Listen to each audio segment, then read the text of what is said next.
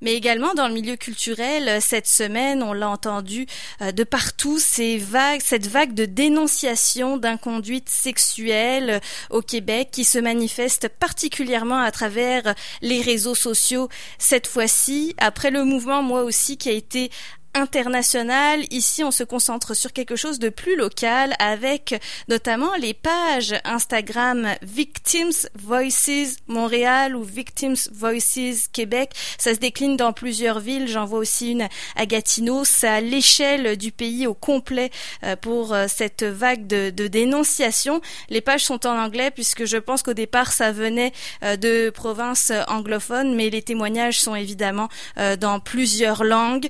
Les victimes d'inconduite sexuelle peuvent envoyer leur message à ces pages-là et être publiés de façon anonyme. Et euh, plutôt que juste des témoignages, il y a carrément des noms euh, qui circulent dans le domaine culturel, que ce soit euh, des musiciens, des producteurs, des acteurs du milieu culturel. On parle aussi de tatoueurs qui auraient eu des abus envers des victimes. Les récits sont publiés sans filtre, tel quel, même avec les fautes d'orthographe pour être fidèle au message reçu. Mais d'où vient ce mouvement qui naît en pleine Covid-19 justement? Est-ce que ça a un lien aussi? On va en parler avec mon invitée Sophie Gagnon, directrice générale de Jury Pop qui assure des services de consultation juridique gratuits aux victimes. Bonjour. Bonjour. D'où vient cette vague qui euh, nous a surpris hein, cette semaine, notamment avec le témoignage de Safia Nolin envers euh, Marie-Pierre Morin, une, anecdote de soirée qu'elle nous a racontée où Marie-Pierre Morin a eu un, comportement irrespectueux envers Safia Nolin, déplacé euh, aussi. Safia a publié ce témoignage sur ses réseaux sociaux. Je pense qu'il est passé par la, les pages de façon anonyme, puis après Safia Nolin a révélé son identité. Est-ce que c'est vraiment ça le point de départ finalement de ce mouvement? Ah, en fait, ça, le, la dénonciation de Safia Nolin s'inscrit dans le mouvement, mais ne l'a pas, euh, euh, ne l'a pas débuté. Euh, le mouvement de dénonciation, de ce qu'on en comprend, a commencé pendant la fin de semaine. Et puis, c'était d'abord des, des, tatoueurs et des personnalités du web, des influenceurs qui ont été dénoncés euh, par Instagram. Alors, ce qu'on en comprend, c'est que c'est la troisième fois en six ans, après le mouvement d'agression non dénoncée en 2014, moi aussi en 2017, euh, c'est la troisième fois en six ans, donc euh, il y a un ras-le-bol collectif envers l'impunité et l'omerta qui continue de protéger les personnes qui commettent des agressions et du harcèlement dans certaines industries. Mhm. Et la particularité, par exemple, par rapport au mouvement Moi aussi, c'est que cette fois, c'est les réseaux sociaux qui prennent toute la place, notamment avec ces pages dont j'ai parlé euh, sur Instagram. Autant pour le mouvement Moi aussi, euh, il y avait euh, du travail journalistique, des articles qui ont été publiés dans les médias, du travail d'enquête de la part des journalistes. Cette fois, ce sont les victimes qui envoient leurs messages de manière anonyme sur les pages et qui sont publiés ensuite. Qu'est-ce que ça change dans la donne de cette dénonciation que les victimes s'adressent directement à des pages de réseaux sociaux pour être publiées plutôt que de passer par un journaliste, par exemple? Ben, une autre particularité du, mouvement qui est en cours en ce moment, c'est le fait que les euh, personnes qui sont dénoncées sont identifiées nommément, mm. alors que le mouvement, moi aussi, c'était un partage de récits en termes plus génériques. Euh, et puis, bon, ben moi, je vous parle, je suis avocate. Hein, je suis certain que chez Juripop, on a reçu depuis lundi des centaines euh, de demandes de conseils juridiques. Et puis, vu que c'était les victimes elles-mêmes qui prenaient la parole publiquement et qu'elles identifiaient euh, leur agresseur, euh, ben, ça encourait évidemment certains risques, là, entre autres de diffamation et de nuisance à l'enquête policière. Alors ça, c'est sûr que c'est une différence majeure là, avec le mouvement aussi. Est-ce que donc, ça, quelles seraient les, précautions à prendre de la part de ces victimes? Parce qu'on le voit, les langues se délient, il y a un effet boule de neige, il y en a une qui témoigne, puis deux, puis si on reconnaît aussi son agresseur dans les témoignages, ben on a peut-être envie d'ajouter notre témoignage pour que ça pèse encore plus dans, dans la balance. Y a-t-il quand même des précautions à prendre de la part des victimes qui veulent témoigner et suivre le mouvement euh, sur les réseaux sociaux? Ben c'est certain que dès qu'on identifie quelqu'un avec son nom et qu'on partage des informations qui peuvent euh, qui peuvent nuire à sa réputation, on porte le flanc à d'éventuelles poursuites en diffamation. Euh, ceci dit, nous, ce qu'on fait chez Jurypop, comme avocat, comme avocate, c'est qu'on informe euh, les personnes de ces risques-là euh, mais qu'on considère que ça demeure elles qui sont les mieux placées pour prendre la décision de dénoncer ou non euh, et de le faire avec ou sans le nom de la personne qu'elle souhaite dénoncer. Puis ce que je trouve intéressant, c'est que même si plusieurs commentateurs euh, étaient très inquiets que le mouvement de dénonciation se transforme en un mouvement de lynchage public. Mm. On a parlé de l'érosion de la présomption d'innocence. Dans les faits, moi, ce que je vois, euh, c'est qu'il y a plusieurs personnes qui sont dénoncées, qui ont fait utilisé leur plateforme pour s'excuser, pour reconnaître les torts dont ils étaient accusés sur Instagram, puis pour s'engager à ne plus agir de la sorte dans le futur. Donc, c'est une, une forme de justice qui me semble euh, du moins intéressante à analyser jusqu'à présent. Mhm, mhm. Bon, on l'a vu dans le cas de Marie-Pierre Morin qui a annoncé ses, activités professionnelles, d'aller chercher de l'aide. Elle l'a dit concrètement dans son communiqué de presse, je vais aller chercher de l'aide pour justement euh, comprendre qu'est-ce qui se passe, puis mes comportements. Euh, il y a aussi, euh, bon là on, a parlé d'Instagram, il y a une liste aussi qui circule présentement sur Facebook avec des noms, vraiment une liste assez interminable de euh, acteurs de la culture ou euh, de, tatoueurs justement qui sont accusés d'inconduite sexuelle par certaines victimes. On, met même entre parenthèses le nombre de témoignages contre cette personne-là. Le fait que ces personnes soient identifiées, comme on le disait, Madame Sophie Gagnon, ça, ça, ça peut jouer sur la diffamation aussi. Les victimes, ça peut se retourner contre elles. Est-ce que là ça prend des proportions qui seront difficiles à contrôler avec des telles listes qui circulent comme ça parce que ça va nuire beaucoup à la réputation de, commerce, de, famille, de, carrière aussi. C'est ça, devient gros là. Oui, c'est sûr que c'est un, c'est sûr que c'est un risque qu'on peut pas nier.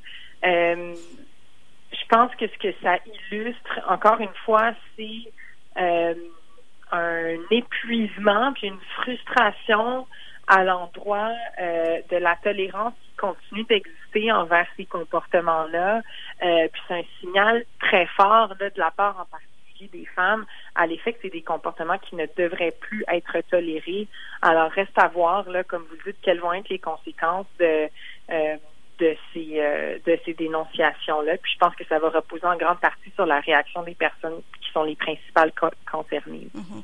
Sur euh, la page Instagram dont je parlais un petit peu plus tôt, euh, Victims Voices Montréal, on précisait en, en, story la façon dont on procédait. Donc la page dit recevoir beaucoup beaucoup de messages et de plus en plus à, à chaque jour qui passe. On dit aussi procéder à des vérifications avant de publier. Jusqu'à quel point la page Instagram peut vérifier que le que le témoignage est vrai? Ah, ça vraiment, je ne, ça dépasse mes simples compétences d'avocate. Je ne connais pas les personnes qui gèrent la page, donc je suis pas en mesure de répondre à cette question-là. Mm-hmm. je comprends ça. Mais bon, c'est difficile. Là. Ils doivent recevoir des centaines et des centaines de témoignages pour pouvoir vérifier. Là, c'est quand je parlais de travail journalistique, par exemple, les journalistes qui doivent vérifier les témoignages de, de victimes avant de publier. Euh, on n'est peut-être pas dans cette démarche-là non plus. Ça, ce sera à vérifier effectivement avec les instigateurs de la page. C'était des fois que vous aviez une idée euh, euh, là-dessus. Quelles sont les précautions à prendre cette fois en tant que j'allais dire spectateur du mouvement, c'est-à-dire on voit ça passer sur les réseaux sociaux, il va y avoir toutes sortes d'informations, faut faire le tri. Quel comportement on peut avoir par rapport à tout ce qui se passe cette semaine, puis ça va se poursuivre encore dans les prochains jours. Euh, écoutez, euh, je, pense que quand on la, la, les demandes qui sont faites par les personnes qui dénoncent, euh, elles souhaitent obtenir du soutien, elles souhaitent être crues. Euh, donc, moi, de mon côté, c'est ce que je m'efforce de faire, là, à savoir faire preuve de solidarité envers les personnes qui ont le courage de, de prendre la parole publiquement.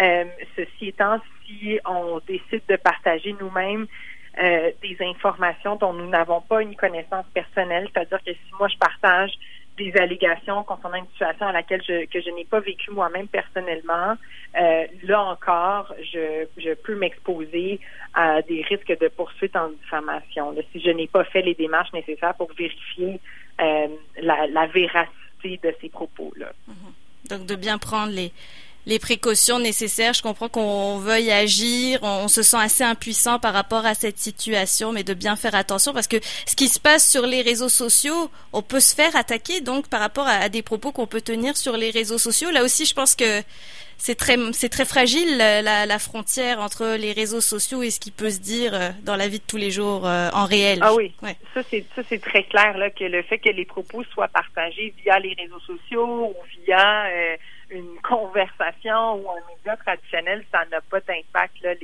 Le fait de partager des propos sur les réseaux sociaux ne nous protège pas de poursuites en diffamation. C'est donc bon de se le rappeler. Je vais rappeler aussi votre site internet jurypop.org ORG. Je rappelle que vous euh, donnez des services de consultation juridique gratuits aux victimes. Si on va sur le site internet, on peut tout de suite cliquer sur j'ai besoin d'un avocat, d'une avocate, notamment pour du harcèlement au travail ou des violences sexuelles. Et très important aussi quand on va sur ce genre de, ressources hein, concernant euh, les violences, euh, on peut effacer ces traces du site internet. Qu'est-ce que ça veut dire exactement ça?